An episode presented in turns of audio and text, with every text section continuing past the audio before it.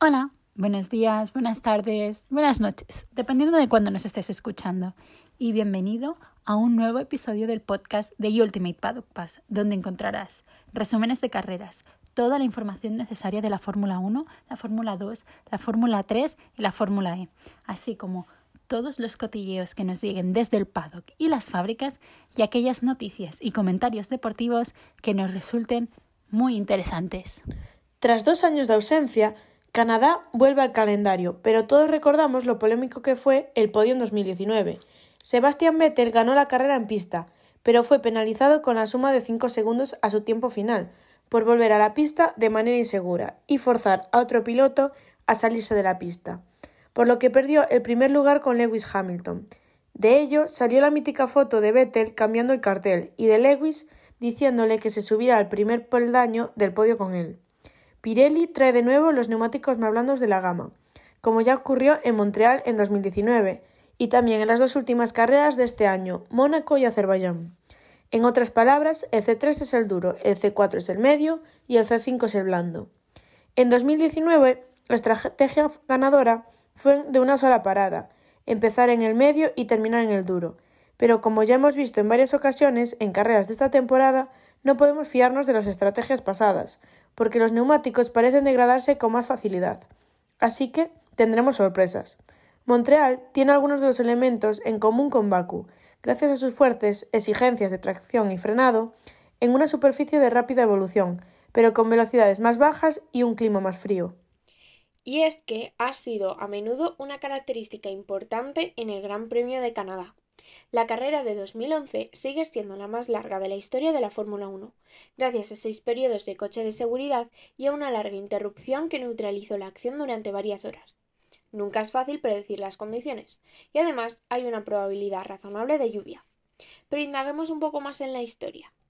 El Gran Premio de Canadá es una carrera que se lleva a cabo desde el año 1961, con ausencias en 1975, 1987 y 2009, y que a partir de 1967 es válida para el Campeonato Mundial de Fórmula 1. Hasta 1977 se disputó en los autódromos de Motorsport Park y Circuit Mont-Tremblant. Desde 1978 se disputa regularmente en un circuito callejero en Montreal. En numerosas ocasiones, la fecha canadiense formó parte de una etapa norteamericana de la Fórmula 1, en conjunto con el Gran Premio de los Estados Unidos, el Gran Premio de Estados Unidos Oeste, el de Estados Unidos Este, el Gran Premio de Las Vegas y o el Gran Premio de México. Inicialmente, esta ruta tenía lugar en septiembre y octubre, tras la gira europea. A partir de 1982, la etapa norteamericana se trasladó al verano boreal, de manera que el Gran Premio de Canadá tiene lugar casi siempre a principios de junio, a veces coincidiendo con las 24 horas de Le Mans. Aunque últimamente esta coincidencia ya no se da, dada la entrada de Azerbaiyán al Mundial. El primer ganador en Montreal fue el piloto canadiense Gilles Villeneuve, nacido en Quebec y fallecido durante la clasificación del Gran Premio de Bélgica de 1982. Tras su muerte, el circuito de Montreal fue rebautizado Circuit Gilles Villeneuve en su honor. Y en esta pista, ese mismo año, ocurría una tragedia. Ricardo Paletti murió tras chocar con el automóvil de Didier Pironi. Esto provocó que Jean-Pierre Jarrier se retirara. El Gran Premio de Canadá de 1997 tuvo que ser parado prematuramente debido a un accidente enorme. Oliver Panis resultó herido con fracturas en ambas piernas. Tuvo que dejar el campeonato durante las siguientes nueve carreras y muchos piensan que este episodio marcó al ganador del Gran Premio de Mónaco de 1996 de forma perdurable. En el 99, el muro derecho de la actual curva 13 del circuito Gilles Villeneuve, a la salida de la chicane de entrada a meta, se hizo famoso debido a que tres campeones de la Fórmula 1, Damon Hill, Michael Schumacher y Jacques Villeneuve, chocaron contra él. Desde entonces se le conoce como el Muro de los Campeones, donde también han escrito su nombre otros campeones del mundo como Jenson Button y Sebastian Vettel en los entrenamientos libres de 2011.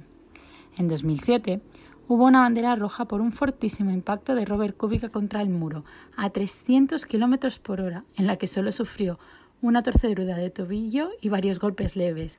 Y dejadme recordaros que fue un accidente impresionante de ver.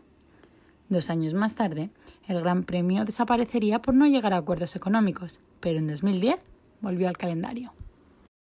En cuanto al circuito, tiene un total de 4.361 kilómetros, lo que nos da una carrera con un total de 70 vueltas, donde los pilotos tendrán que superar 14 curvas y, tendrán tres zonas de DRS, en las tres rectas más largas del circuito.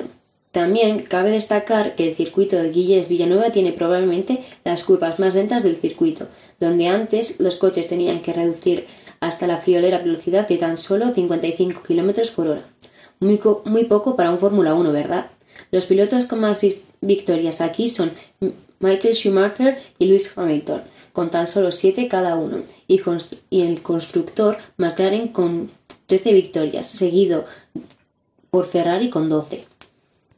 Y como bien dice Sola, Canadá planteará una serie de, interrogantes en los equipos. Los meteorológicos suelen ser variables. Todos los datos anteriormente son de hace tres años y tenemos una gama de neumáticos completamente diferente, con nuevos componentes y, estructuras, en una pista que apenas se utiliza, lo que provocará un, gran, un grado de evaluación muy elevado en comparación con su última pista de Montreal. Los pilotos deberían encontrar compuestos más estables y un rango de trabajo más amplio, lo que les permitiría forzar más, más durante cada sit en un riesgo mucho menor de sobrecalentamiento.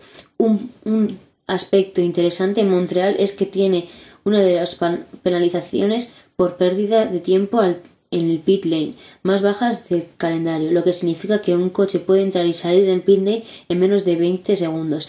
Esto podría abrir algunas opciones en términos de estrategia. Finalmente, Nicolas Latifi podrá correr su Gran Premio de casa después de tres temporadas en la Fórmula 1 ya que en los años anteriores, debido a la pandemia, el Gran Premio en tierras canadienses se ha acabado suspendiendo o bien por rebrotes o por miedo a ellos. Lance Stroll, otro piloto canadiense de la parrilla, ya ha tenido la suerte de correr en casa, pero en 2018 ni siquiera pudo dar una vuelta ya que se chocó con el toro roso de Brendan Hartley. Y en 2019 acabó noveno, lo que le permitió llevarse dos puntos que probablemente le supieron la gloria, porque entrar en el top 10 en casa tiene que ser muy especial. Estos dos pilotos comparten algo más que la nacionalidad y eso se debe a que por el paddock ya empiezan a sonar los rumores de la silly season, que este año ha empezado mucho antes de lo habitual.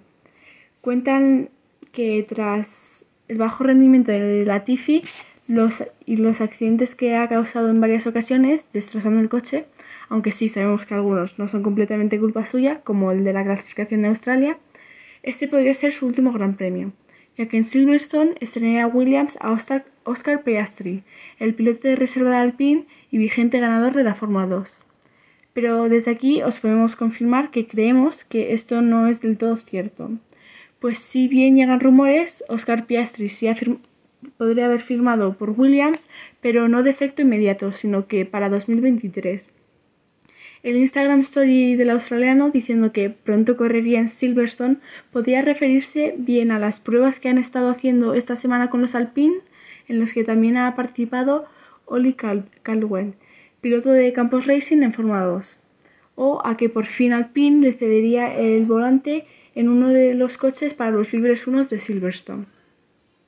Y Stroll, bueno, se dice que Lawrence Stroll, su padre, no está muy contento con los resultados de Aston Martin y estaría pensando en dejar de subvencionar al equipo a final de, esta temporada. Y si se va el dinero, se va el piloto. Es lo que pasa cuando compras un asiento y no muestras el buen potencial. Y es que Aston Martin no está contento con el, con el rendimiento del piloto canadiense, ya que ahora mismo solo tiene dos puntos en el Mundial y en el equipo. Le tienen echado al ojo a Mick Schumacher, ¿Qué pasará? ¿Lo sabremos en Hungría o eso esperamos? Y esto es todo por hoy. Esperamos que os haya gustado nuestra preview del Gran Premio de Canadá.